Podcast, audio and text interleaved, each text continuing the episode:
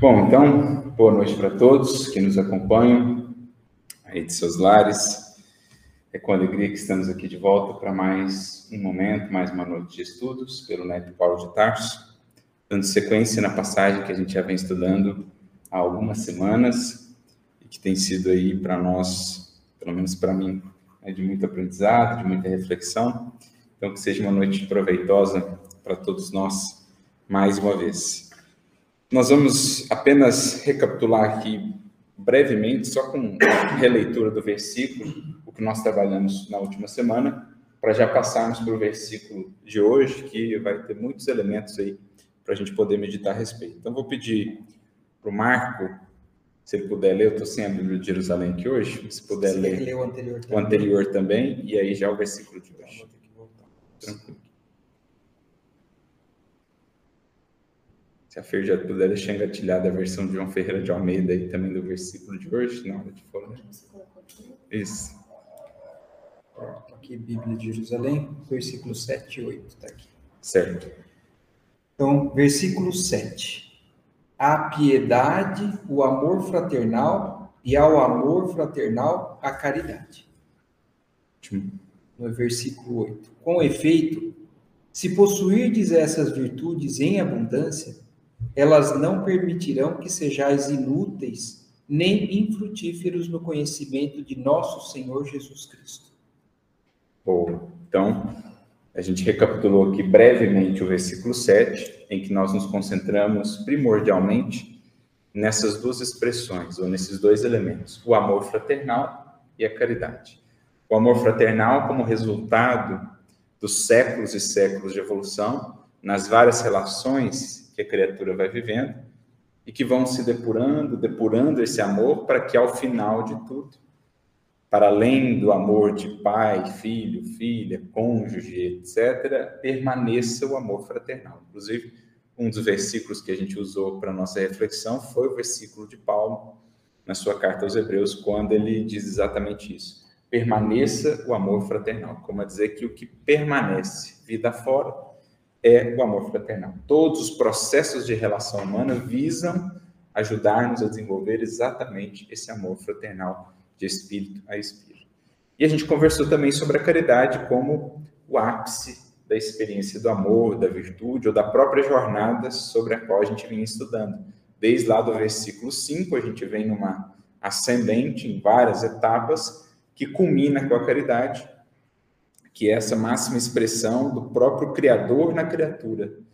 Quando, por exemplo, a criatura faceia outros indivíduos, outros corações, em que não há ainda uma ressonância, como já existe talvez no amor fraterno, em que a criatura ainda se perde, por exemplo, eh, nas sombras, ou ainda volta-se para o mal, nesses casos a caridade se faz mais premente porque ela é esse amor de completa doação. No amor fraternal, já às vezes um mínimo de ressonância, né? Ou almas ou corações que já se afinizam em alguns aspectos, ou aquela alma que é, já consegue ver o seu irmão nas suas fragilidades, nas suas dificuldades e amá-lo assim. Agora, a caridade é aquela que consegue ver para além das sombras mesmo, às vezes, de outro indivíduo, o espírito eterno, as possibilidades que ali estão. Então, só para a gente sintetizar, para a gente também não, não, tomar muito tempo do estudo de hoje, que, que vai demandar um tempinho a mais, quem quiser rever, fica a sugestão né, do estudo anterior. Então, Marco já trouxe a versão da Bíblia de Jerusalém, do versículo de hoje, que é o versículo 8. Vamos pedir para a Feira que lê a versão de João Ferreira de Almeida, só para a gente fazer o contraponto. Porque se em vós houverem abundarem estas coisas, não vos deixarão ociosos nem estéreis no conhecimento de nosso Senhor Jesus Cristo. Beleza. E aí, pessoal, por onde nós podemos começar? Geralmente a gente vai seguindo uma certa sequência do versículo, né, até para ir construindo o raciocínio. É, quais pontos aí vocês gostariam já de trazer desse início? Diga lá, Fer é, me chama a atenção quando ele coloca se, se em vós. Parece que ele traz realmente para esse processo de, de construção que tem que ser feito dentro de cada criatura. Não adianta você querer terceirizar ou que alguém faça esse processo ou adquira essas virtudes que a gente vem falando, né, nas últimas semanas, é, que outro tenha e passe assim de forma mágica, né? Em vós houver, então tem que estar construído e consolidado dentro da criatura. Muito bom. Então, mais uma vez, é, esse convite ao voltar-se para si, lembrando, né? Acho que vale a pena aqui a gente recapitular o próprio título que nós demos à passagem. Não é propriamente o título que está na perícope, mas dentre as várias expressões que a gente vê do versículo 3 ao 11, a gente escolheu duas palavrinhas para serem as palavrinhas-chave do nosso estudo. Quem se lembra? Vocação e eleição. Vocação e eleição foi o título que nós demos a esse estudo. Vocação no sentido de chamado e eleição no sentido de compromisso da criatura. Na visão espírita, os eleitos, quem são estes? Quem são os eleitos? Os que se escolhem, os que, os que se capacitaram, os que.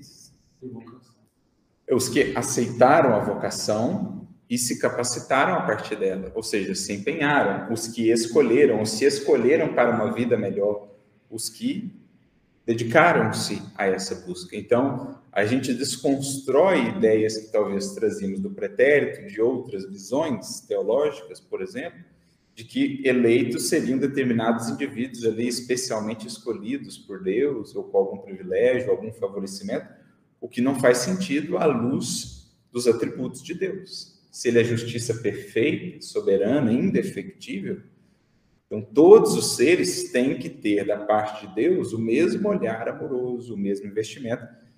Claro que cada ser, estando numa etapa da evolução, vai receber um determinado tratamento, uma determinada abordagem de Deus. Ele não vai trazer, digamos assim, uma, uma parcela de luz para o indivíduo que já está na condição de um Cristo, a mesma parcela de luz para o indivíduo que está começando na humanidade. Ele vai adequando o seu procedimento conforme o estágio de evolução do espírito. Mas todos partiram do mesmo ponto.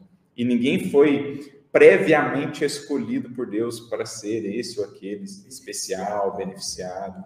Então, escolhido, na nossa visão agora, é justamente aquele que escolheu. Tendo recebido a vocação, e a vocação vem para todos, todos os espíritos, cedo ou tarde, recebem a vocação divina, chamado a progredir a novos horizontes, a novos planos de vida, e aí o escolhido é aquele que se escolhe. Isso nos lembra uma frase de Jesus, que sintetiza isso. O vaso escolhido, Paulo. Qual? Escolhe Paulo. É, do vaso escolhido, a gente pode lembrar, mas uma frase de Jesus mesmo. Exato. Muitos os chamados, poderíamos até dizer todos os chamados, porém poucos os escolhidos, porque poucos são aqueles que de fato acolhem o chamado com toda a responsabilidade que ele pede. Então, vale a gente lembrar esse título para podermos conectar aqui com o que a Fer nos trouxe. Em vós. Então, de novo, Pedro está convidando a criatura a pensar na sua escolha, na sua construção, no que tem feito de si, o que naturalmente vai impactar em outras vidas, mas, sobretudo, ela precisa pensar no seu aceite ou não né, desse chamado, dessa vocação. E tanto essa passagem no, com os chamados poucos escolhidos, como aquela da porta estreita lá, é condicional ao estado do mundo, né? Acho que depois vai, se alterando, né? Conforme mais, mais consciência ela tem, igual uma passagem estreita você se alargando naturalmente, que é mais, vai sendo mais percorrida, e acho que também esses chamados, os escolhidos vão aumentando. É, no, no mundo superior à Terra, aí já não faz mais tanto sentido, porque em verdade todos que ali estão já são escolhidos porque são espíritos que se capacitaram para estar, por exemplo, no mundo como Júpiter. No mundo como Júpiter, não existe mais expiação, não existe mais o mal expresso, ostensivo, né? Júpiter, segundo nos informam os espíritos, é o, o planeta do sistema solar mais adiantado, seguido ali por Saturno. Então, é, a gente tem algumas informações sobre a vida em Júpiter, por exemplo, na revista Espírita auxiliaram Kardec na codificação eram espíritos habitantes de Júpiter.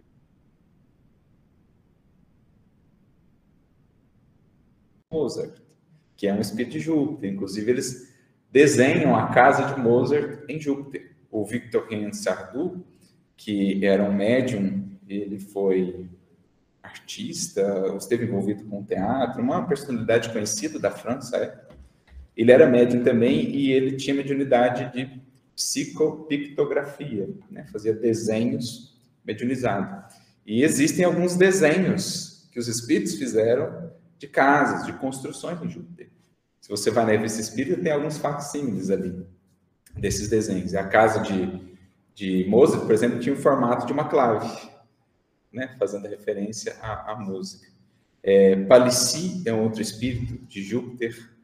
É, quem mais? São Luís é um espírito já vinculado a Júpiter.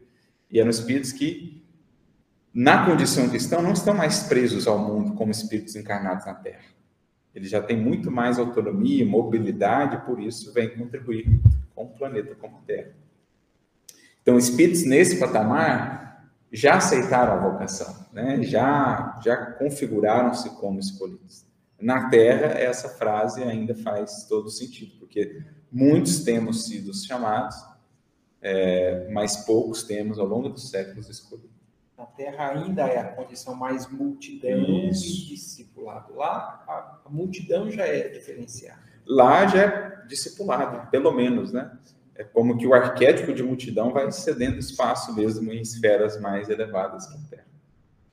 Kardec chega a citar qual é o estágio na escala dos mundos de Júpiter, ou só fala que é mais adiantado em relação ele, Ele chega a mencionar, não lembro exatamente se ele traz, mas ele chega a mencionar como um mundo ditoso. Não seria um mundo celeste, né? Como, já está acima da é, regeneração. Sim, acima da regeneração já.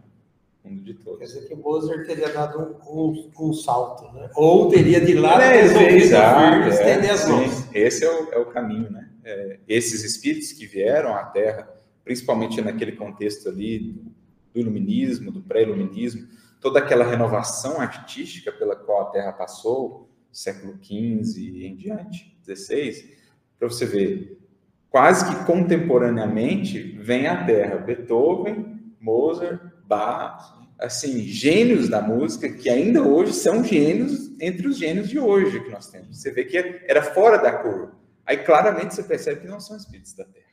São espíritos que vêm em missão para alavancar o progresso da Terra neste ou naquele, é, é, nesta ou naquela frente. Não só na arte, no pensamento. Quantos é, filósofos da Grécia reencarnaram, por exemplo, no minismo, para dar prosseguimento, uma alavancada no, no, desenvolvimento humano e assim sucessivamente. Né? A gente lembra o próprio caso de Alcione, que lá onde estava, estudava o quê? Arte, com que finalidade? Depois voltar à Terra uma falange de espíritos para espiritualizar a arte terrestre. E quem que era um dos coordenadores dessa falange de espíritos artistas? Vitor Hugo. Vitor Hugo em espírito é um dos coordenadores. Estou lendo recentemente Vitor Hugo, Os Miseráveis, né? E, e assim você fica impressionado. Que gênio mesmo, né? Assim, que gênio literário. É uma coisa impressionante. É, é, é fora da curva. Eu passei na revista Espírita esses dias, fevereiro de 1865. Kardec insere um texto de Vitor Hugo, quando ele estava encarnado ainda. Ele pronuncia no sepultamento de uma jovem que havia morrido ali bem jovem, 13, 15 anos. Você vê o texto que o Vitor Hugo escreve sobre a morte, era assim, uma coisa sublime. Você fala, não, é fora da curva mesmo. Por isso que a gente entende quando Ivone vai conversar com ele, no livro Devastação Invisível, em que ela recebe todas aquelas informações. Né? O Vitor Hugo era um dos coordenadores desses projetos. Então, só para a gente entender a magnitude que as coisas vão adquirindo à luz do Espiritismo. Mas eu achei interessante, né, aproveitando já esse iníciozinho aí, porque ele fala em voz, e aí, na tradução de João Ferreira de Almeida, pelo menos, ele fala do do possuir e abundar as virtudes. Pode relembrar aí para a gente, Logo assim. Houver e abundar. Na Bíblia de Jerusalém. É se possuir diz estas virtudes abundantemente. Então, olha que interessante, né? É, eu passei por esses dois verbos e fiquei pensando. Não é por acaso que ele elenca aqui os dois verbos. É algo até que a gente veio comentando ao longo de todo esse ciclo que a gente vem analisando desde o versículo 5, essa espiral de crescimento. Então ele coloca houver e abundar. Então, uma coisa é o piso que eu já alcancei, mas eu não posso me contentar com o piso alcançado. Porque qual que é o imperativo que a gente tem estudado aqui tantas vezes? Sede perfeitos. Então, não basta ter o rudimento da virtude. A gente estudou isso aqui, deixar os rudimentos da doutrina de Cristo, diz Paulo. Não basta ter o rudimento da virtude e acreditar que agora não, é ter e abundá-la, aprimorá-la sempre, estar sempre buscando qualificar-se em tudo que a gente alcançou. Como um artista que tenta sempre melhorar as suas capacidades, os seus dotes artísticos, né, que nunca se contenta, quer sempre fazer uma versão mais bela da canção, da pintura, assim o espírito, em tudo que já possui, o convite é estar melhorando sempre, porque é melhorando sempre que ele está em movimento, é melhorando sempre que ele está de fato vivendo, porque vida na criação é movimento. E por mais tenhamos já algumas conquistas incipientes, se a gente se contenta com elas, a gente estaciona e logo cai na ilusão. Logo cai na sombra, e aí a gente vai trabalhar muito isso hoje, ociosidade, esterilidade é porta aberta para fascinação, para obsessão, para ilusão. A gente vai comentar muito sobre isso. Diga lá, Fer. E se houver e abundar também não teria a ver com o sentido assim de você conquistar alguma coisa e aí vamos dizer, ah, conquistei, então eu vou reter. E não dar frutos. É como se você recebesse o talento e não, não fizesse bom uso dele. Com certeza. Porque também isso é um imperativo de aperfeiçoamento. Não só em mim, mas da vida. Uma vez que eu adquiri recursos, eu, eu sou chamado com esses recursos a me aperfeiçoar, mas também a vida ao meu redor. Então, por exemplo, se eu tenho a oportunidade de estudar, seja o espiritismo, seja uma ciência do mundo, aquilo atende o imperativo de melhoria de mim mesmo, que eu vou largando horizontes e tudo mais. Só que isso não estará completo se, além de melhorar a mim mesmo, aquilo não melhore a vida ao meu redor. A partir desse conhecimento, como é que eu estou tornando a vida daquela pessoa um pouquinho melhor, ou da sociedade um pouquinho melhor? Como é que eu estou melhorando os processos? Então, houver e transbordar, ou é, ele diz aqui, abundar. A gente pode pensar no verbo transbordar. Não só o que fica estanque em mim, mas algo que transborde, que se estenda como um manancial, que passa a lançar essa vida, essa renovação ao seu redor. Então, muito interessante essa perspectiva também da fé. Não só aperfeiçoar a criatura, mas a partir disso também ser agente de melhoramento da vida. Que seja um detalhe, um pouquinho melhor no lar, um pouquinho melhor no trabalho, um pouquinho melhor na convivência. Aquele, o início do livro Breiros da Vida Eterna, essa mensagem do Metelo lá que fala que vai começar a orientar aos que voltam ao umbral, né, às zonas interiores.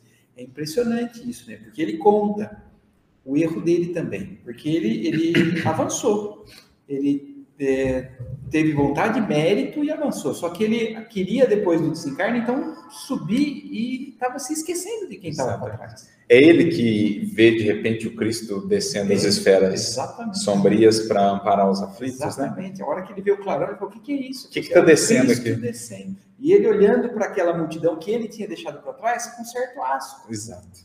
Nojo, assim, porque ele falou assim, não, eu não sou mais... Não quero mais voltar para isso, né? A gente trabalhou isso há algum tempo atrás, em algum estudo aqui, a gente usou exatamente essa passagem. É, eu acho até que falando disso, assim, do risco do discípulo, principalmente o discípulo que ainda não alcançou a, a plenitude né, da compreensão, de, uma vez saindo do estágio de multidão, desprezar a multidão. Quando, na verdade, ele qualifica-se para ser mais útil à multidão, porque um dia ele estava lá e, e alguém desceu em serviço descer sem perder a altura espiritual, para amparar os que estão lá ainda. Assim como Bezerra foi convidado para alçar mundos superiores e pediu para ficar. Pediu para ficar aqui, né? Inclusive, inclusive toda essa, todo esse início desses versículos, a gente vê uma escala evolutiva. Uhum. Então, não adianta, por exemplo, você se capacitar demais se você deixar de cumprir tudo que veio uhum.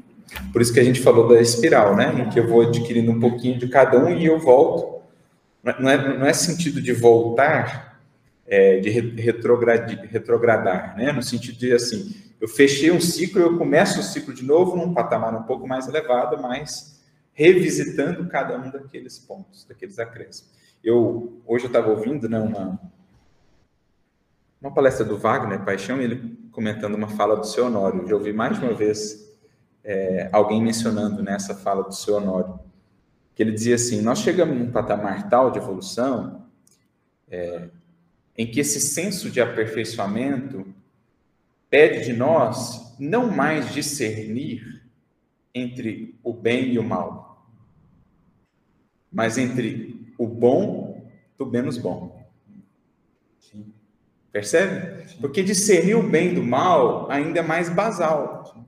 Agora, o espírito, quando ele vai se gabaritando um pouco mais em termos de consciência, consciência e lucidez, não é mais discernir tanto o bem do mal, mas o bom do menos bom. Ó, isso aqui é melhor do que isso aqui. Isso aqui já não é tão ruim, mas é menos bom do que isso aqui. Percebe? Onde que está isso expresso? Se a gente vai ao a parábola do semeador, a gente pergunta assim: quantos tipos de solo tem na parábola do semeador? Em geral, a gente vai responder quatro, né? A margem do caminho, que é o solo compactado, o solo com pedregulhos, que é o solo sem, sem profundidade, em que a planta começa a crescer, mas fenece, porque não tem raiz profunda, o solo com espinheiros e o solo fértil. Só que, quantos solos férteis são? Tem o solo fértil que dá 30, o solo fértil que dá 60 e o solo fértil que dá 100.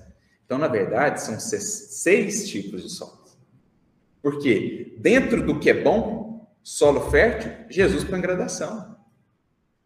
Então, discernir entre o bom e o menos bom é falar assim: pô, eu estou produzindo 30, mas eu posso produzir 60.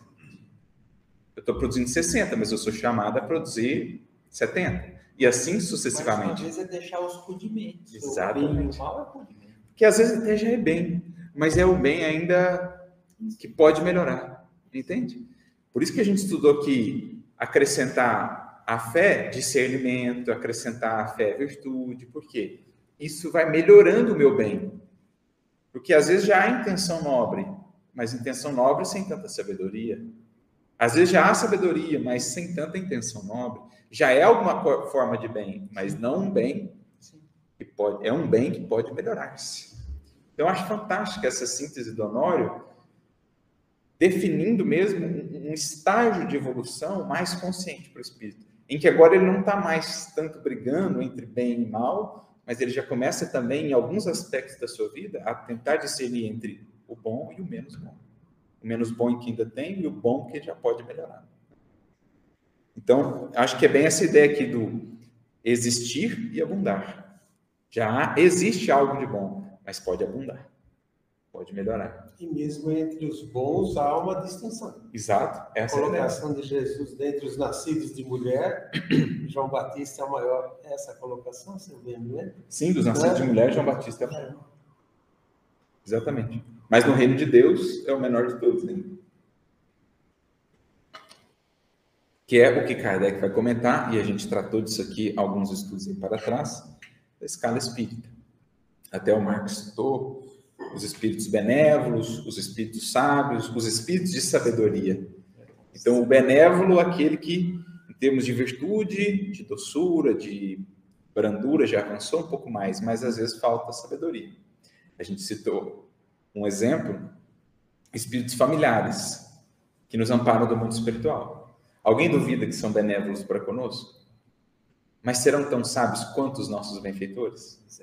Às vezes, o pai e a mãe é benévolo para com o filho, mas na ausência de um discernimento, ele pode acabar se equivocando. A gente citou o caso de Anacleta, no livro Os Missionários da Luz, Missionários da Luz, em que ela perdeu, complicou a vida dos filhos pelo excesso de ternura.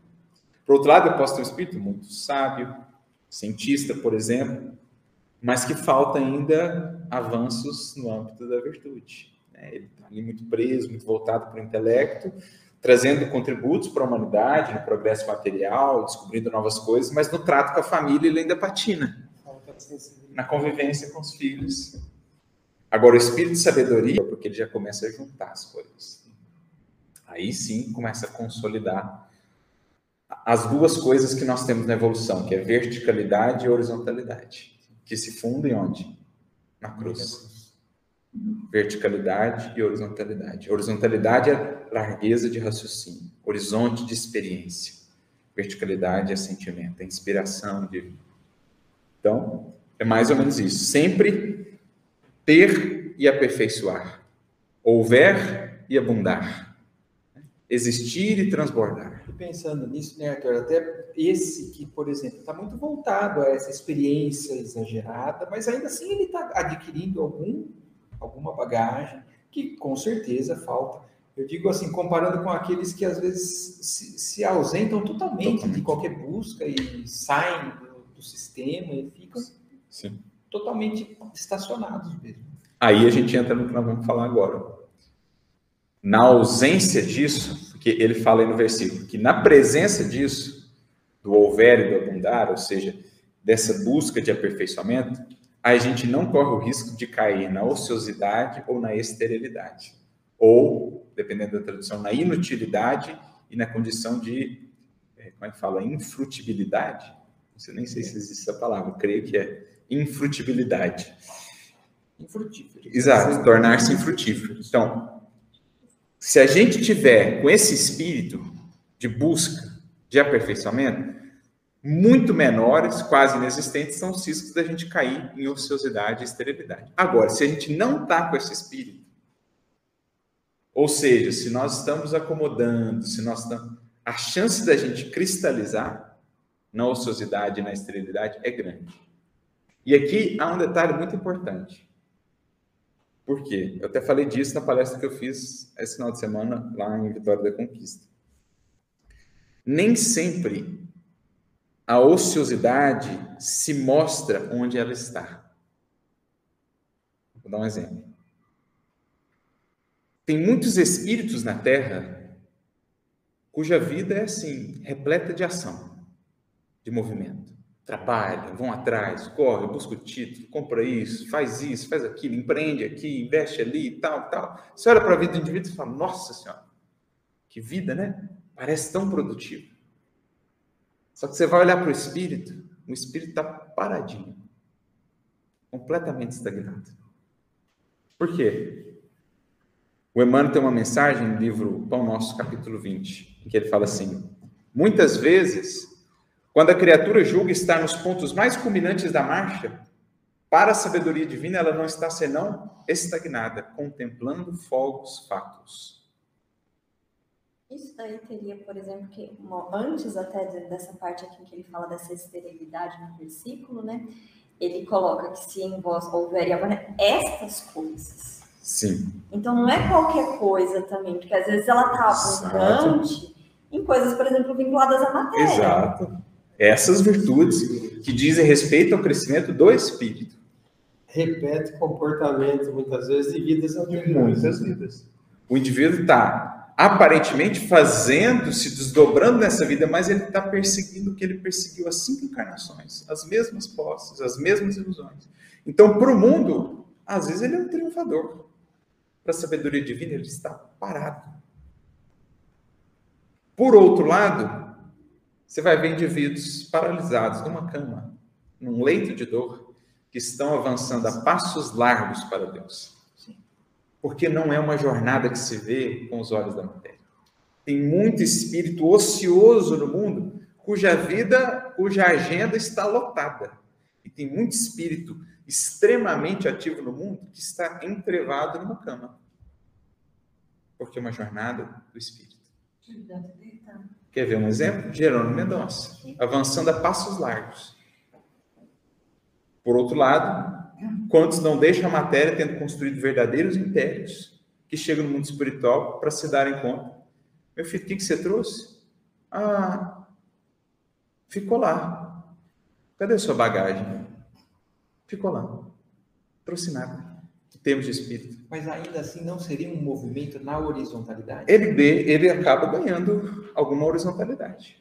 Mas o movimento primordial para nós ascensional mesmo, é verticalidade. Sim, sim. Ele não deixa de operar inteligência, desenvolver potências de alguma maneira, mas em termos de evolução, o espírito está majoritariamente ocioso. Até porque está recapitulando, às vezes, experiências do pretérito. Essa habilidade toda que ele tem, por exemplo, no tino com os recursos do mundo, ele já tinha em muitos aspectos.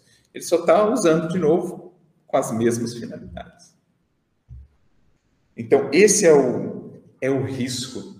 Emmanuel vai dizer assim: os verdadeiros mortos estão sepultados na carne terrestre. Os verdadeiros mortos estão andando no mundo. Porque em espírito estão parados. Então, quando a gente vai falar aqui dessa ociosidade, né, a palavra no grego é argos, é, pode ser tanto traduzida como ociosidade, como fez João Ferreira de Almeida, como inutilidade, como fez a Bíblia de Jerusalém.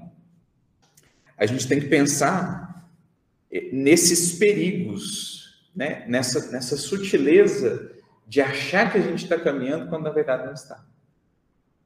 Porque eu olho assim, eu estou vivendo uma experiência agora de uma dor. Aí eu olho, cinco anos atrás, eu estou no mesmo ciclo. Estou na mesma repetição daqueles mesmos problemas dos quais eu não consegui me libertar. Às vezes eu estou cinco, dez anos trabalhando, levantando todo dia, indo para a luta, estudando e tal, mas eu vou analisar, eu estou preso nos mesmos pontos, andando em círculos. Nada. Nada de novo. Essencialmente. Às vezes convida a cada três anos né, fazermos uma análise do que nós mudamos, do que nós melhoramos nesse período. Se não reconhecer mudança expressiva, se você não sentir dificuldade até em te ver, como é que você era? Fala, nossa, eu era assim mesmo? Alerta. Mas peraí, dez anos atrás eu estava com essa mesma questão, com esse mesmo problema, não mudou nada. Grandes chances da gente estar ali. Pelo menos naquele quesito da vida, meio é, em ociosidade. Ao mesmo tempo, se a gente encontrar essas mudanças, nos alegrarmos. Nos alegrarmos. E sempre a doutrina espírita, em várias, em várias circunstâncias de, de estudo, de análise como essa que você está trazendo, Arthur. É. Sempre quando nós nos vemos como espíritos mesmo. Porque muitas vezes nós nos vemos ou vemos os outros, analisamos nessa transitoriedade do mundo. Aí incidimos nesses erros, achando que aqueles que estão fazendo muito, estão se destacando, estariam mais avançados, e aqueles que estão mais ou fazendo menos ou mais apagadinhos assim no mundo estão mais para trás. E não é essa. Porque essa é uma análise exterior mesmo? Que aparenta. Sim. O Taciro, ele faz sempre uma colocação, muitas vezes. Nós precisamos pensar como espíritos. Como espíritos. Enquanto não pensarmos como espíritos, Isso que o Arthur está trazendo, né? né? É a compreensão do que somos. Do que ser, somos da na essência. essência do ser. Sim. Diga lá. E, e realmente é isso, né? Quando a, a- a gente se analisa como espírito mesmo, mudamos o ponto de vista, nossa, muda muita coisa.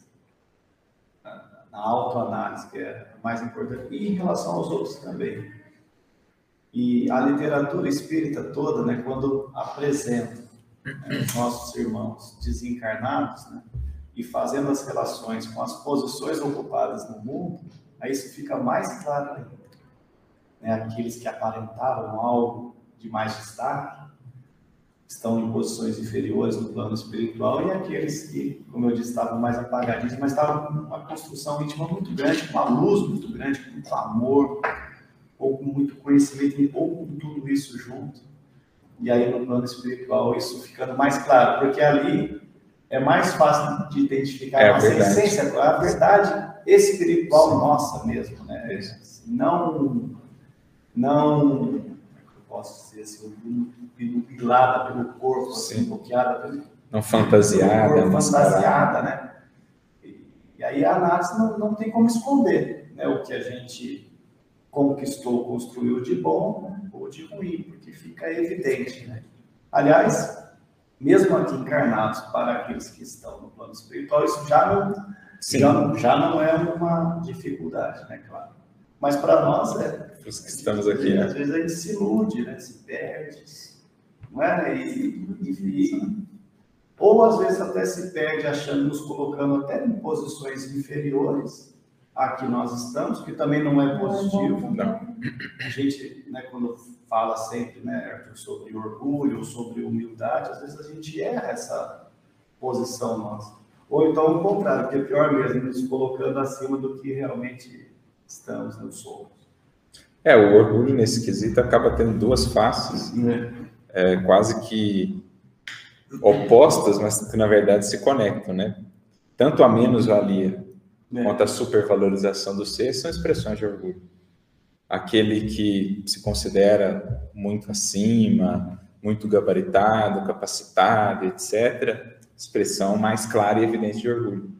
No entanto, aquele que também não se considera nada, imprestável, etc., o que está por trás disso? Também o orgulho. Se eu não posso ser o melhor dos melhores, eu quero ser o pior dos piores. Isso. Em uma ponta eu quero estar.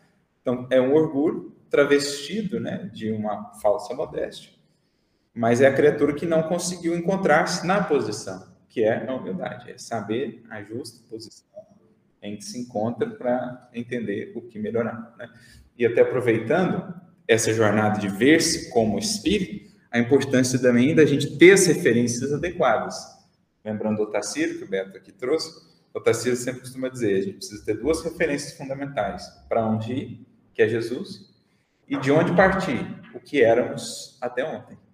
Isso. Porque se eu ficar excessivamente a me comparar com esse ou aquele outro, numa análise superficial, às vezes vem o desânimo, o desalento, uma comparação que é irreal. Agora, se eu comparo comigo mesmo e com a meta a ser alcançada, aí eu tenho um norte, uma referência mais segura. Você vai saber para onde abundar. Exato, para onde, onde, abundar. Onde está faltando. A partir de onde. Isso. Porque às vezes essa abundância fica mais restrita ao âmbito familiar, ao trabalho, e muitos já, já têm um, um suporte para abundar, pensando mais na sociedade, num país ou no mundo mesmo. Né? Aí já. Mas tem que ver de onde parte, né? o autoconhecimento vai dar essa, essa baliza, essa referência. Essa referência. Isso daí a gente vê em tudo isso que a gente tem que desenvolver e entender, a importância do conhecimento, do, da, do aprofundamento no conhecimento, da, do reconhecimento, de, de aproveitar esse conhecimento em favor próprio, desenvolvendo as virtudes gradativamente, mas de maneira progressiva. Sim. Né? Por isso, eu acho que eu valorizo demais tudo isso que a gente faz aqui. Ao mesmo tempo que é um sofrimento, entre aspas, muitas vezes a gente, tendo conhecimento, não agir consoante esse conhecimento. Essa dificuldade interna que a gente não é. Mas nós ainda não somos, nós somos claro. espíritos em evolução, então a gente também tem que compreender isso. E isso é bom porque, ainda que a gente erre, e a gente erra muitas vezes, você toma consciência do erro quando você está alerta àquilo que se pretende conquistar, você, apesar de errar, você toma consciência do erro e busca se aprimorar nesse sentido. O progresso está em vias de se realizar. É. Desde que haja esse espírito de busca, né, que nós é. mencionamos aqui. Diga lá, Fer, você ia falar. Não, o Daniel trouxe essa questão do pensar com o espírito, é, é muito fundamental mesmo. Eu estava juntando com o que a gente estava falando no começo, por exemplo, quando você pega um espírito como Mozart, que você mencionou lá, com muito talento musical, enfim, né, na área da música. Enquanto a gente que fala, nossa, se eu fosse Mozart, eu ia querer voltar para né, ser músico, não sei o que, não sei o que. Mas o espírito desse pode fazer, ah, talvez para si, lógico, ele pode vir para contribuir, mas para ele, não, eu já tenho isso desenvolvido, eu vou querer vir com uma outra proposta para poder desenvolver em outros atributos. Então, o perigo, muitas vezes, dessa, de cair nessa ociosidade está em quando a gente, às vezes, tem algum talento também de querer ficar repetindo ele. Uhum. Enquanto espírito, a gente já quer novas conquistas e ampliar as que a gente já tem. Eu, eu já vi, não vou me lembrar onde, nem quando, nem quem escreveu, uma citação no espírito, que era eu não sei se era no campo da medicina, no campo da música, mas ele era uma sumidade. Ele pediu para reencarnar, tipo assim, no sertão, no local onde ele ia ficar é, trabalhando com trabalhos humildes e tal, exatamente para ele, não ter a possibilidade de novamente ser atraído para aquele terreno e novamente só trabalhar naquele terreno, porque ele sentia necessidade de progredir em, em outros campos, digamos assim, não é? de si. Temos o exemplo do Chopin, né, que pediu exatamente isso, ele que vinha de muitas experiências na arte, não só como pianista, pintor, poeta, e ele pedia, realmente, ele comenta com o Ivone, né, que pedia uma encarnação um pouco mais apagada para poder dedicar-se a outros aspectos. Mas vamos lá, Luciana, diga, querida. É, então, é, então, eu estava escutando, eu lembrei da historinha da, do livro Voltei, né, que o irmão Jacob fala que ele fazendo as palestras, ele sempre via uma pessoa lá, e quando encontrou essa pessoa no mundo espiritual, ela estava muito mais iluminada que ele, né? Porque ele fala, pois é, né? Eu, eu fiz aquilo que você ensinava, né? Lembrei dessa historinha. É isso, é ver o horizonte e avançar até ele. Tomando muito cuidado para a gente não cair no perigo, na armadilha dessa ociosidade que, repetimos mais uma vez, não, não tem só a ver com a ociosidade do corpo, mas, sobretudo, a ociosidade mental, a ociosidade do espírito. E para ilustrar, nós separamos aqui uma primeira mensagem para o nosso estudo de hoje, que é muito interessante, a abordagem que Emmanuel vai trazer. Está no livro Construção do Amor, já é um título interessante, nós estamos falando aqui de construção, né, de edificação. Capítulo 8, e olha o título: A Serpente Invisível. Alguém associa isso aqui já a alguma coisa? A serpente é a horizontalidade, né? Adão e Eva, né?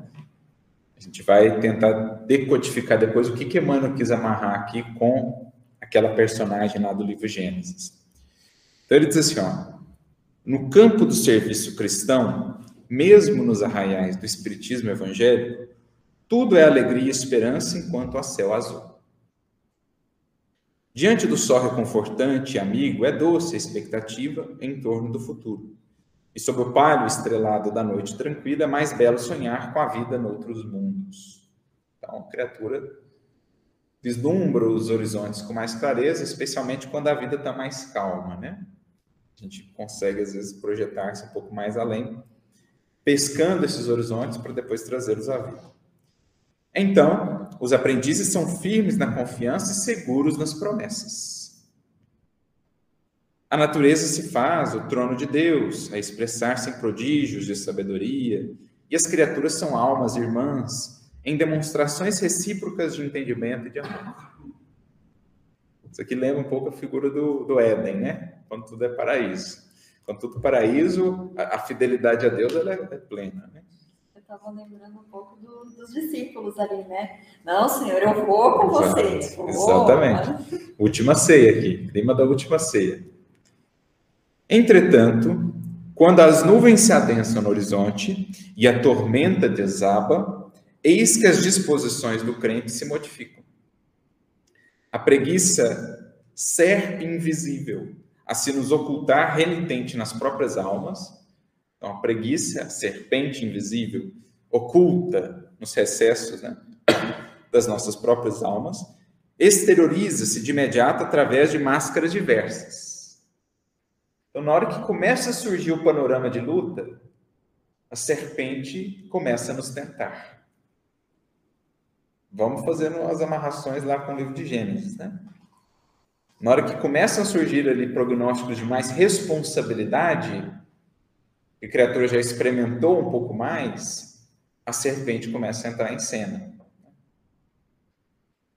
Ante o fascínio da desculpa incondicional às ofensas alheias, paralisa-se-nos o coração a sugerir em forma de dignidade ferida, impossível esquecer. Veja o que, que Emmanuel está falando. Que por detrás de muitas das nossas justificativas que nos fazem mantermos ainda no egoísmo, no orgulho, na vaidade, por detrás disso, o que está operando? preguiça. Porque o espírito pensa assim, lá no fundo, né, nos recessos do ser, ele acolhe isso. Puxa vida, perdoar esse caboclo vai dar um trabalho lascado, vou ter que fazer muita oração, vou ter que... É melhor não perdoar mesmo, acho que não dá, não dá. Entende? Ele assume para si que não dá, porque num processo profundo, nem sempre muito consciente, ele fala assim, puxa vida, vai dar um trabalho lascado isso aqui, né? Vou dar um exemplo. Pedro, a Fer acabou de lembrar aqui os discípulos na última ceia. Quando Jesus é preso, Pedro acompanha até o pátio do sumo sacerdote, Caifás, Anás. Jesus está preso ali. A prisão dava para dentro do pátio. E Pedro fica ali do lado do, da fogueira, se aquecendo, a noite fria. E ele começa a ser observado pelos circunstantes. E aí uma galera que estava ali falou, mas esse aí não estava com o Galileu? Nessa hora, a alma de Pedro se divide. Lá dentro, duas vozes falavam. Uma voz do amor sincero que ele tinha por Jesus, que queria afirmar a sua fidelidade. Mas ele começa a ouvir uma voz assim: e o seu emprego? Como é que vai ser se você falar que é cristão, segue ele mesmo?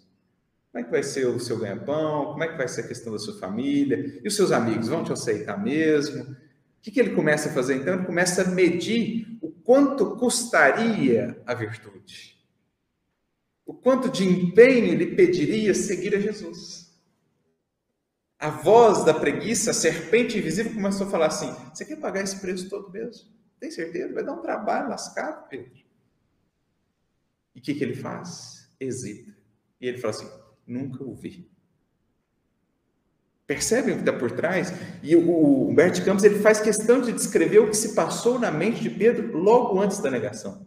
Ele começa a pensar nisso puxa vida, mas se eu falar aqui que eu sou mesmo, não vou conseguir mais pescar. Se eu não for pescar, como é que eu vou tirar o meu sustento? E aí, como é que os outros vão receber isso lá? A liberdade. A liberdade. Um pouco é do que o Flamínio também fez com o público quando ele ouve a história do sonho. No começo ele questiona, depois ele vê, não, isso deve ser verdade, mas aí ele fala assim, mas não vamos abrir. É, vai, para a galeria, vai para. É. Exato. Quer ver outro exemplo? Pilatos. E olha que ele ainda fez alguma coisa. Né? Quando você analisa mais a fundo, você vê que Pilatos tentou, de alguma maneira, salvar o Cristo, porque ele sentia que aquele homem era justo. Ele chega a falar uma hora para a sécula dele, né? quando o guarda fala assim: o, o prisioneiro está imperturbável e sereno. Pilatos fala assim: que, que homem fantástico. Que criatura fantástica. Ele reconhece. Só que aí ele vê né, aquela multidão ensandecida e tal, ele começa a pensar o quê? Se começar um motim aqui, eu perco meu cargo. Se eu perder o meu cargo, como é que eu vou viver agora na miséria, exilado? Ele começa a pensar no trabalho que ia dar ser fiel à virtude. Aí ele fala assim, então, Mesma coisa o Publio que estava lá junto com eles. Porque o Pilatos, logo antes de decidir, ele pergunta mais de uma vez para quem? Para o senador. E ele pergunta assim para o Publio Lentulus, o que, que, você acha então? Eles tentaram tudo, mandou para o Herodes Antipas, o Herodes devolveu, é, tentou usar um outro prisioneiro, o Publio que deu a ideia, você não tem outro prisioneiro aí para oferecer no lugar dele? Ah, tem o Barrabás. Ofereceu, não adiantou. Aí, tinha mais, na última deliberação, o Pilatos fala, o que, que eu faço? Aí o fala assim: na minha condição de ser humano, eu reconheço a grandiosidade desse indivíduo. E eu expulsaria essa multidão à força dos cavalos. Mas na minha condição de senador romano, a Judéia não é senão um quinhãozinho do Império Romano. Isso aqui é uma questãozinha de menor importância para o grande império. Então, então ele faz o que também? Por quê?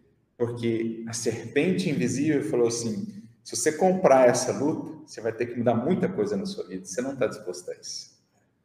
Percebe que por detrás do nosso egoísmo, muitas vezes está a ociosidade mental, a preguiça. É a serpente tentando e falando assim: não, você já está pronto. Basta comer esse fruto aqui, você pode ser Deus. Porque é isso que a serpente oferece. Você comer desse fruto, você vai ser Deus. Ou seja, você está pronto, você não precisa mudar mais nada. E aí a gente vai e compra. Porque perde o senso de melhoria, o espírito de busca e aperfeiçoamento. Diga, Fer. É preguiça, é medo, é querer escutar, agradar mais a, a opinião dos outros do que a de Deus, enfim, é a nossa escala de valores que está aí com. Ele estava assistindo ontem um pedaço que a gente não concluiu o filme. Eu já até vi até o último homem. Muito bom. Uma, a prova daquele, né, no filme é de tirar o chapéu. O Beto acho que não, não viu o filme eu, todo, mas que seja, já... seja uma história que seja fictícia a história. Não, não sei é se é baseado em fatos verídicos. É, sim, porque coincidentemente eu não sabia que era fato verídico. Mais admirável ainda, não é? Mas porque nós estávamos é, conversando sobre sobre o irmão de Sheila, quando ele se manifestou através do, do Peixotinho, nas reuniões do Peixotinho, né? Talvez você conheça o caso lá em Macaé, Minas Gerais. É, e a história dele, ele era médico e ele trabalhava no exército alemão, né? Mas o pai dele lhe disse, matar jamais. E quando ele partiu para a guerra, ele falou, não, pai, tranquilo, isso eu jamais vou fazer, vou lá para salvar vidas. E é, tem tudo a ver com o filme, só que é muito impactante por conta de ele pertencer ao exército alemão, mas numa determinada oportunidade, o superior a ele convidou para ele participar do pelotão de fuzilamento. E ele disse assim, não, isso eu não vou fazer, aqui para salvar vidas e não para tirar vidas. E aí o oficial superior considerou que ele estava se negando a cumprir uma ordem, Sim. portanto, ele era um criminoso desertor, porque não cumpria a ordem. Já que você não vai participar do pelotão do fuzilamento, se alinha com aquele que vai ser fuzilado, você vai morrer junto. E ele Corte marcial. Aí a Joana ele foi. né? Sim. Que ela tem essa, essa escolha, né? Tem. E aí ficam admiráveis, né? Por aí a gente vê a dificuldade que a gente tem de se furtar essa influência da serpente Sim. invisível. Aí. De bancar o preço. Da... Porque os que conseguem Sim. ficam na história. A fidelidade, a Exato. Mas só a evolução espiritual é que pode nos levar a isso. Sim. A questão, querida, é que a gente já teve muito recurso e a gente tem oscilado onde já poderia ter acertado. Essa é a questão. Porque uma coisa é o espírito que está desabrochando, que está tendo os primórdios do acesso, mas nós temos dois mil anos de evangelho, e onde a gente é chamado a afirmar o, o passo e, e a fidelidade, a gente tem reiteradas vezes deixado para depois.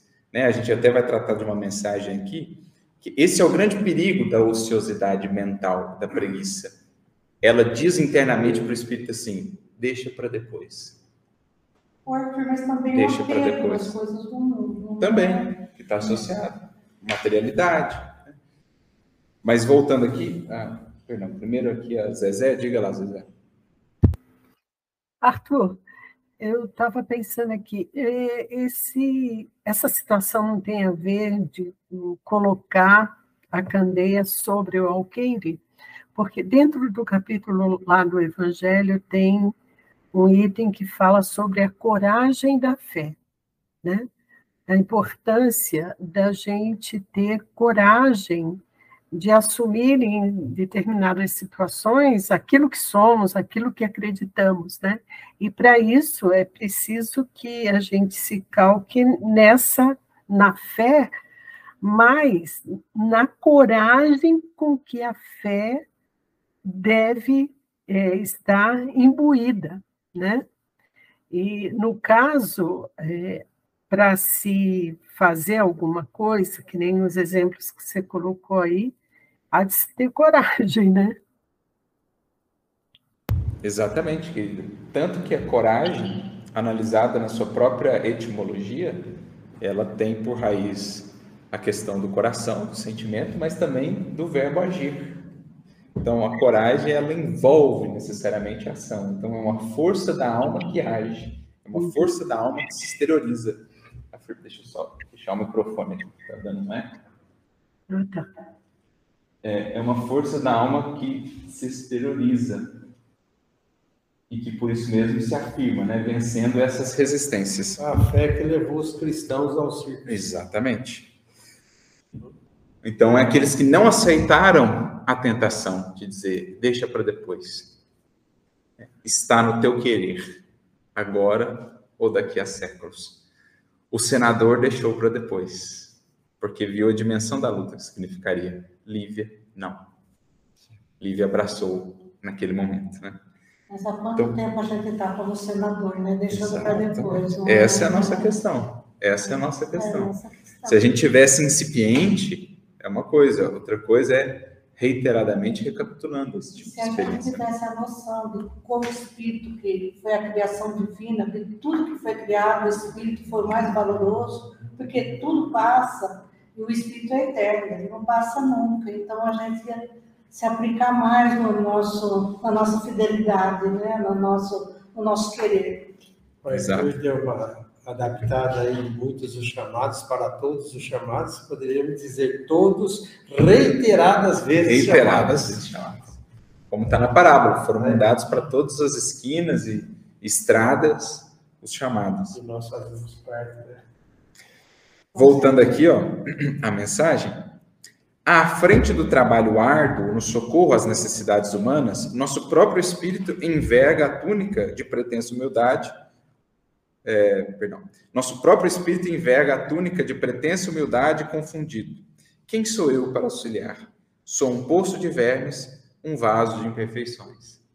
Mais uma vez, a serpente invisível vai lá e sugestiona né, para o espírito essas ideias de que ele é muito insignificante, que ele é muito um nada e que para sair disso seria inviável.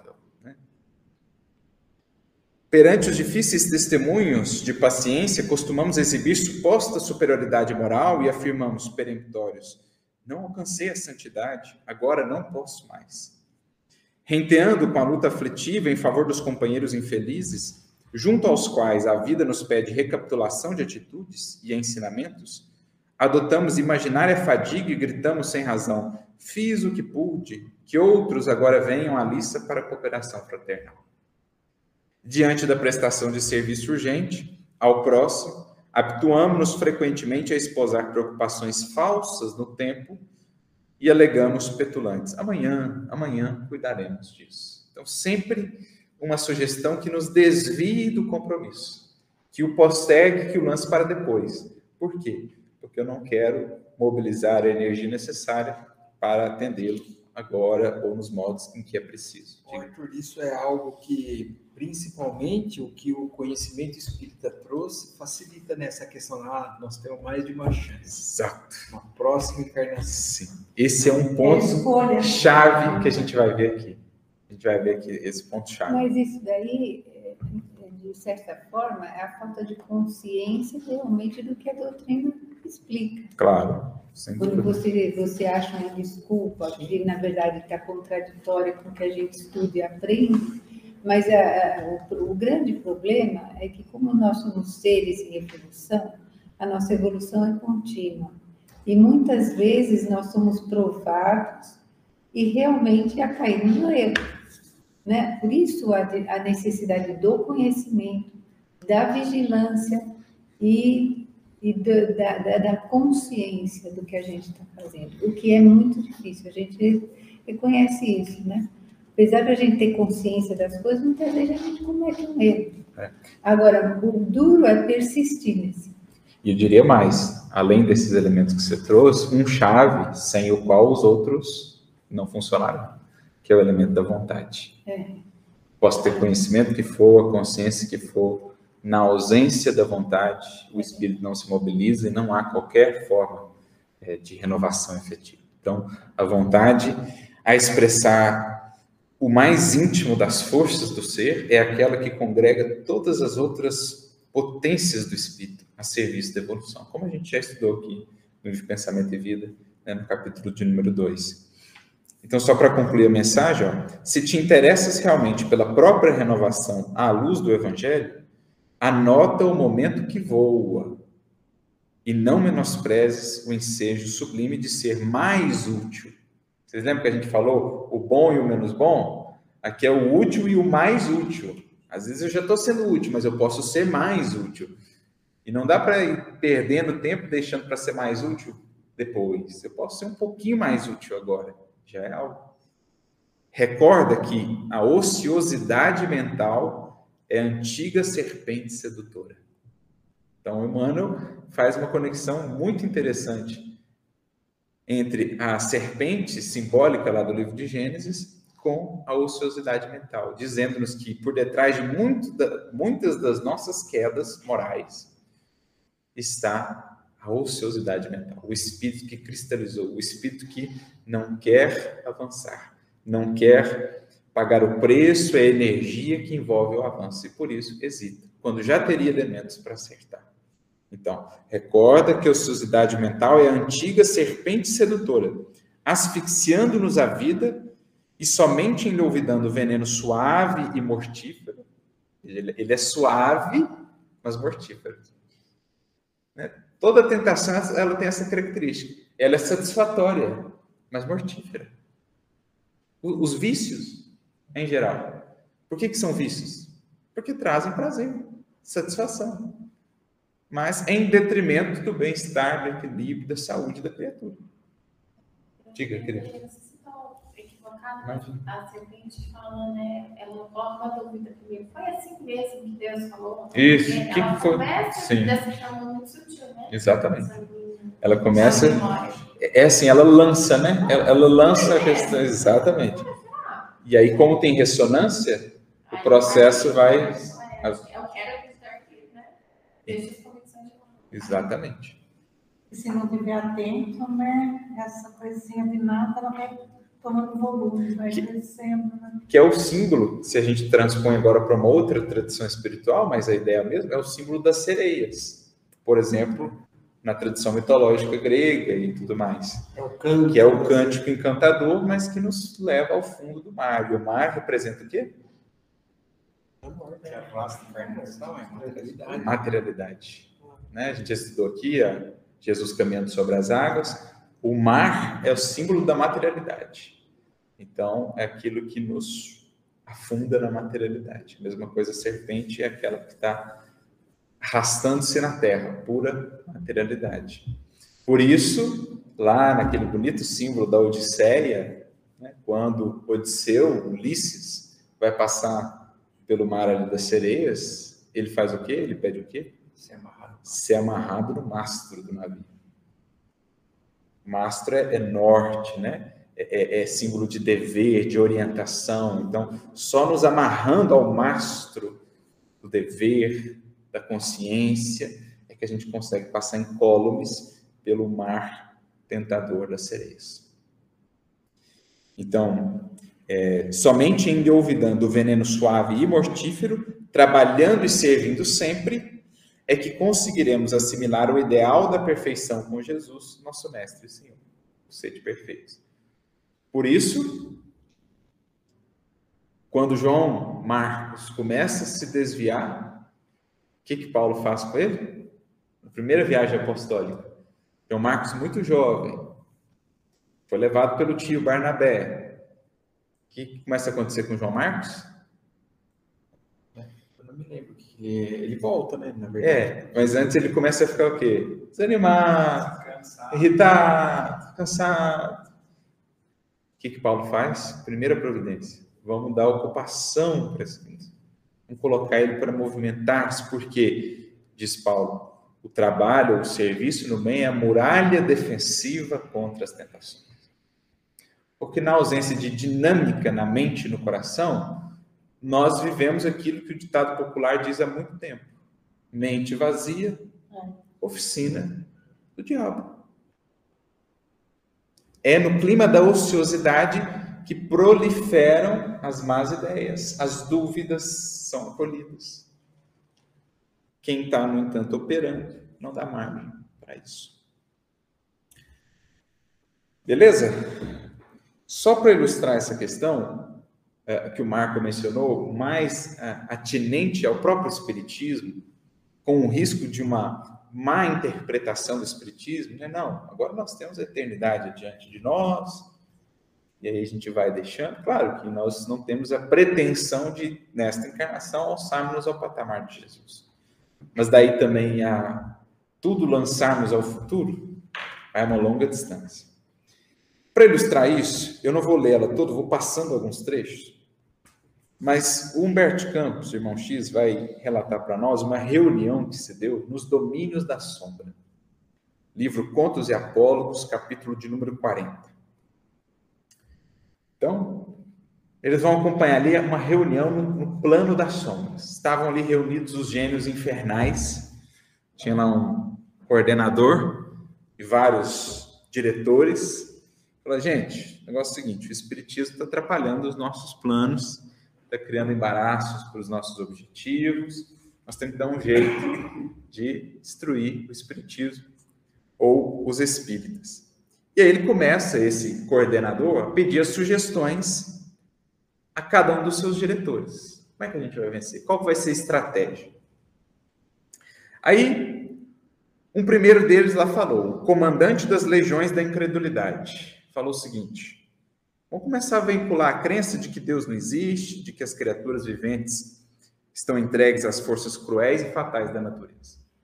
Né? Materialismo. Vamos falar que é tudo baboseira, Deus, etc. Aí o, o chefe das trevas falou assim: o argumento não serve. E quanto mais avança nos trilhos da inteligência, mais reconhece o homem a paternidade de Deus, sendo atraído inelutavelmente para a fé ardente e pura. Então, esse tipo de abordagem serviu mais no passado, mas com o passar do tempo vai ficando cada vez mais difícil. Numa época de muito materialismo ou ceticismo, como por exemplo o pós-iluminismo, ela teve ali um papel expressivo. Mas Quanto mais passa o tempo, mais a criatura vai percebendo que há uma força maior. Beleza. Aí levantou o coordenador, o orientador das legiões da vaidade. Veio trazer a proposta dele. Ele falou assim: espalharemos a notícia de que Jesus nada tem a ver com o Espiritismo. Que as manifestações dos desencarnados se resumem a um caso fisiológico para as conclusões da ciência e aí, desnorteando os profitentes da renovadora doutrina, faremos com que gozem a vida no mundo, como melhor lhes pareça, sem qualquer obrigação para com o evangelho, e assim serão colhidos no túmulo com as mesmas lacunas morais que trouxeram do berço. Não nos enganemos, isso aqui está em curso. Tem muitos corações querendo tirar Jesus do Espiritismo, fazer do Espiritismo puro movimento intelectual ou experimentador sem menosprezar o valor da filosofia e da ciência experimental no espiritismo. No entanto, sem a culminância, não passa de movimento horizontal. Kardec frisa isso assim incontáveis vezes na codificação espírita, dizendo sempre: o objetivo do espiritismo é a transformação moral das criaturas, e por isso ele amarra o espiritismo indissociavelmente com o evangelho. Mas que isso está em curso está desde os tempos de Kardec e ainda hoje. O Legião da, da, Vaidade, o coordenador da Legião da Vaidade. Não, Jesus de lado, vamos fazer do Espiritismo só um movimento humano aqui. Aí o diretor-geral é, responde assim: sim, essa ilusão já foi muito importante. Contudo, há milhares de pessoas despertando para a verdade, na certeza de que as portas do sepulcro não se abririam para os vivos da terra sem intervenção de Jesus. Aí levanta-se agora o coordenador das falanges da discórdia. E ele diz assim: Sabemos que a força dos espíritas nasce das reuniões em que se congregam para oração, para o aprendizado da vida espiritual, nas quais tomam contato com os mensageiros da luz.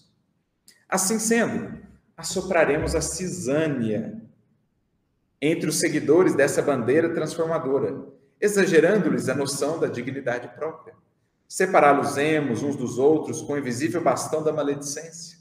Chamaremos em nosso auxílio os polemistas, os discutidores, os carregadores de lixo social, os fiscais do próximo e os examinadores de consciências alheias, para que os seus templos se povoem de feridas e mágoas incuráveis. E assim os irmãos em Cristo saberão detestar-se uns aos outros com sorrisos nos lábios, inutilizando-se para as obras do bem detestar-se uns aos outros, como diria o Arnaldo Rocha, os inimigos fraternos, no âmbito do Espiritismo. Está cheio de inimigo fraterno. Gente, isso aqui está em curso ou não está? Quem acompanhou o movimento espírita ao longo dos últimos anos, né? Quando ideologias do mundo penetram e criam separações e cisâneas que poderiam ser assuntos que poderiam ser debatidos no clima da fraternidade, mas se tornam verdadeiras cruzadas, rachando movimento, casas, grupos, famílias. Está ou não está em curso a cisânia? Perfeitamente em curso. Nos dois anos eles até tiraram umas férias. mas assim, ó, isso aqui, isso aqui desde Kardec. Fácil o trabalho dele. Você vê o tanto que, de dissidência que teve desde os tempos de Kardec já. E Kardec, quão, quão sensato, ponderado, equilibrado ele foi para que o Espiritismo não rachasse na base.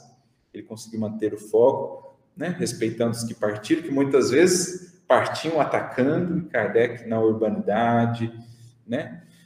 Mas quem quer que acompanhe um pouco do movimento a nível nacional, a nível mais amplo, sabe das imensas das correntes que se formam, das escolas, dos sectos, a, a, se atacarem uns aos outros sem verem irmãos, sem olharem muitas vezes as obras que estão sendo feitas. Né?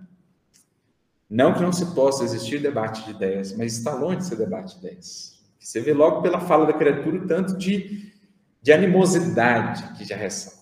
Então, está aqui. Está em curso ainda. Aí, o chefe satânico lá diz: Isso é medida louvável. Contudo, necessitamos de providência de efeito mais profundo. Como dizer assim, não, isso aqui é sine qua non, não pode deixar de fazer nunca. Mas a gente precisa de mais ainda. Porque sempre aparece um dia em que as brigas, os desacordos terminam com os remédios da humildade, com o socorro da oração. Porque vai, desencarna, vê lá do mundo espiritual, tanto de abobrinha que falou, tanto de besteira que fez, volta, aí volta e encarna junto no mesmo centro espírita, que é para conviver, ou no mesmo grupo mediúnico, que é para ter as lutas e assim vai indo, né? Beleza, segue. Agora vem o gerente das falanges da desordem e diz assim: se o problema é de reuniões, conseguiremos liquidá-lo em três tempos. Buscaremos sugerir aos membros dessas instituições que o lugar dos conclaves é muito longe e que não lhes convém afrontar as surpresas desagradáveis da via pública. Está chovendo, está frio, está ventando, né? Vamos ficar aqui para quê? Faremos que o horário das reuniões coincida com o lançamento de filmes especiais ou festividades domésticas. Improvisaremos tentações determinadas para os companheiros que possuam maiores responsabilidades junto às assembleias, a fim de que os iniciantes não venham a perseverar no trabalho da própria elevação. Então, deixar o indivíduo lá no conforto de casa, sem ter que sair, sem ter que fazer, ter mais trabalho, né? aí ele vai desanimando, enfim. Organizaremos dificuldades para as conduções, atrairemos vi visitas afetuosas que chegarão é, nos lares. É, perdão, pulei aqui. Visitas afetuosas que cheguem no momento exato da saída para os cultos espíritas cristãos. Tumultuaremos o ambiente nos lares, escondendo chapéus, bolsas, carteiras, chaves, para que os crentes se tomem de mau humor, desistindo do serviço espiritual e desacreditando a própria fé. Aí o soberano disse assim: sim, isso é precioso trabalho de rotina, que não podemos menosprezar. Entretanto, carecemos de recursos diferentes. Isso é o básico, meu filho. Só ler lá o André Luiz, né, os livros lá, Missionários da Luz, Um Plano dos Sonhos e outros. Aí, já no caso do mundo espiritual, né? Mas, se você vê as, essas obras que tratam dos bastidores, isso aqui é, é obra, é trabalho básico deles. Aí levantou-se agora o responsável das falanges da dúvida, das dúvidas, da dúvida. As reuniões referidas são sempre mais valiosas com auxílio de médiums competentes. Buscaremos desalentar esses médiums, dispersá-los, penetrando a onda mental em que se comunicam com os benfeitores celestes, fazendo-lhes crer que a palavra do além resulta de um engano deles próprios, obrigando-os a se sentirem mentirosos, palhaços, embusteiros, mistificadores, sem qualquer confiança em si mesmos, para que as assembleias se vejam incapazes e desmoralizadas.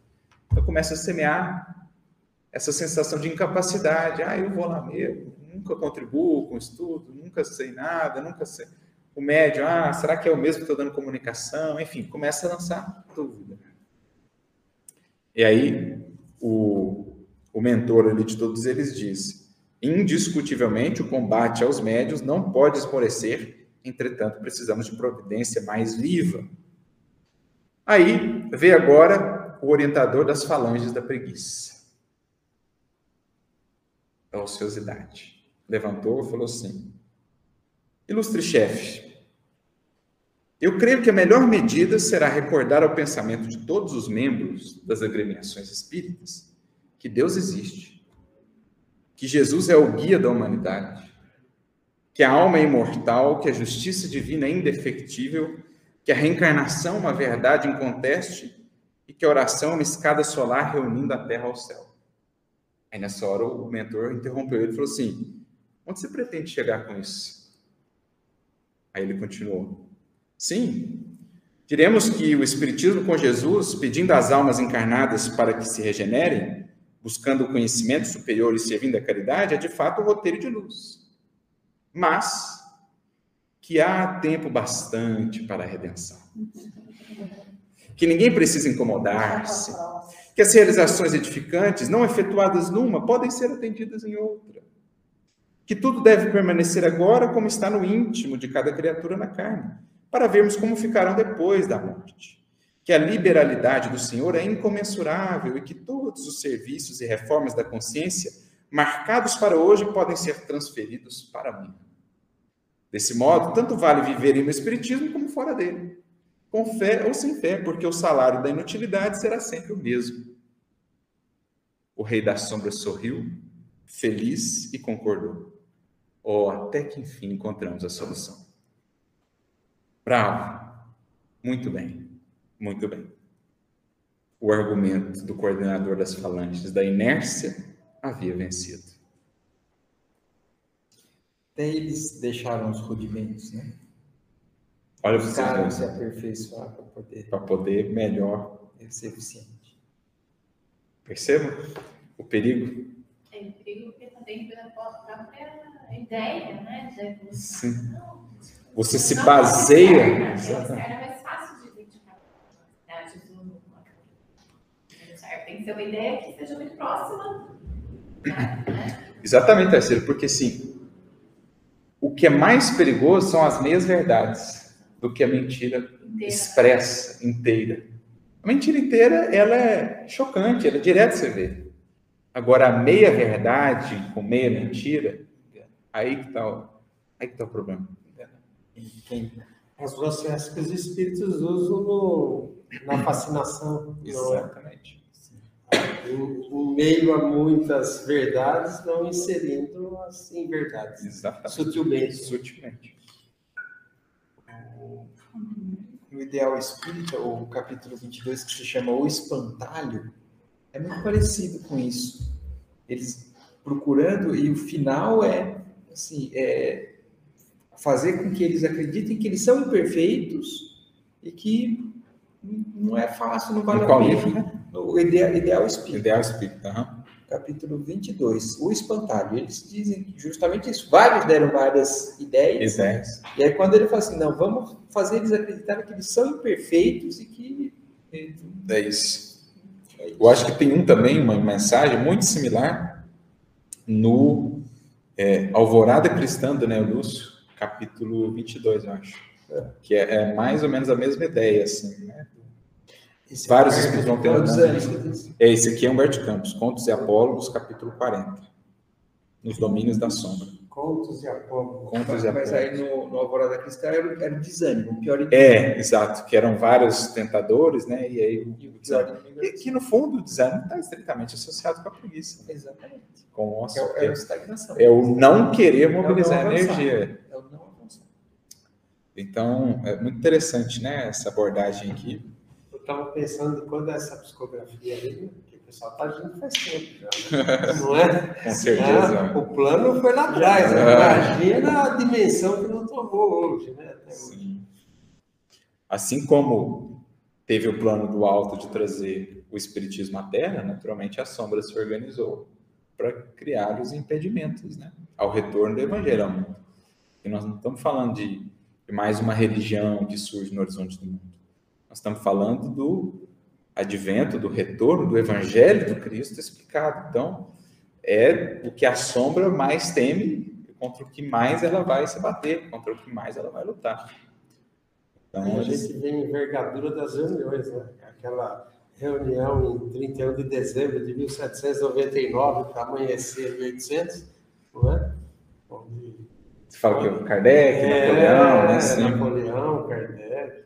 Sócrates. Tudo ali para cima, né? Arthur, e, e, a, e essa mensagem também mostra que eles sabem qual é o caminho. Sabem? Eles só não querem também fazer o esforço. Sim. Dá trabalho. Então vamos. Ainda mais para um espírito, se imagina só. É, e aliás, temos relatos de espíritos que falam mais ou menos nesses termos. Um espírito que está, por exemplo, cinco séculos, sete séculos nessa condição. Às vezes já começa a surgir nele um anseio de deixar aquilo. Mas aí ele pensa: o que, que vem? Quanto que eu vou ter que caminhar? Quantas lágrimas vão me custar? Na hora que ele pensa nesse esforço imenso, e porque ele ainda não pensa no tamanho da misericórdia que vai estar amparando, aí ele fala assim: não, pesar demais, eu prefiro ficar aqui. Já não está mais tão contente, não está mais tão naquela faixa, mas só de pensar no que vem depois, ele desanima. É vontade. Falta de coragem, falta de sentir ainda a misericórdia operando. E é interessante pensar que os espíritos dessa reunião vão ter que passar por tudo isso, porque também terão que evoluir, é, claro. também terão que reencarnar sofrendo toda essa influência bolada por eles mesmos, porque os planos ficam lá para os sucessores. Os que vêm depois, né? Sim. Ou seja, estão trabalhando no, no sentido de prejudicarem a si mesmos, além de né? se enganarem também. De, de, primeiramente a outros naquele momento. É? Mas vocês não acham que, por exemplo, não digo que seja a totalidade, mas pessoas que têm esse tipo de comportamento, têm um tipo de conhecimento a respeito do que acontece na doutrina espírita, e desenvolver todo esse trabalho de negação e descrédito, vocês não acham que eles também não têm condição nenhuma de entender a realidade?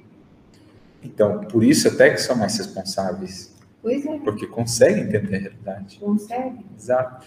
Para ter uma ideia, é, no livro Ação e Reação do André Luiz, no capítulo 8, se não estou enganado, o André vai acompanhar um caso de obsessão é, grave de um indivíduo encarnado, processo esse que era movido pelos dois tios desencarnados. Porque o pai do indivíduo irmão deles, portanto, tinha matado os dois para ficar com a herança. E eles foram tirar a desforça, né, a vingança, junto ao sobrinho. E aí eles tinham levado vários espíritos para conviverem ali no ambiente do lar do sobrinho, espíritos avaros, para induzi-lo cada vez mais à avareza. Entendeu? Os próprios tios obsidiando o sobrinho. E aí o André e o Silas vão visitar e eles vêm disfarçados e começa a puxar assunto com eles. E um deles era o cabeça do negócio, chamado Leonel. E aí eles começam a falar com o Silas e tal. O Silas vai, vai dando trela, né? E aí o Leonel começa a falar do processo obsessivo. Ele diz assim: aprendemos nas nossas escolas de obsessores, eles têm escolas. E ele começa a discorrer sobre os mecanismos da obsessão. O André Luiz fica de olho arregalado. Eu nunca tinha tido uma aula de processo obsessivo, de mente, de interação mental, como eu tive com esse obsessor. Você ter o nível de compreensão que ele tinha dos mecanismos. Só que central, né? Desejo central. O desejo central. Desejo central. Insuflar o desejo central. Só que o coração está enregelado por conta da vingança. Todo aquele intelecto, tudo aquilo, na ausência da luz, se perde Aí é, é, literalmente a figura de Lúcifer, né? Que Lúcifer é o portador da luz. Olha o nome que demos, né? Está lá na, na, simbologia, né? Ao anjo que caiu se tornou Satanás. Lúcifer, portador da luz. Então, é literalmente um anjo caído, com imenso potencial serviço da sombra. Claro que quando chega-se de fato à angelitude, não tem mais risco de cair. O Espiritismo nos mostra isso. Chegou a angelitude, não tem risco de se rebelar contra Deus. Só espíritos imperfeitos, como nós. Mas não deixa de ser um misto, a criatura de luz e sombra. Ao mesmo tempo que ele é Lúcifer, portador de tanta luz, de conhecimento, o coração está tantas escuras que ele opera nesses termos.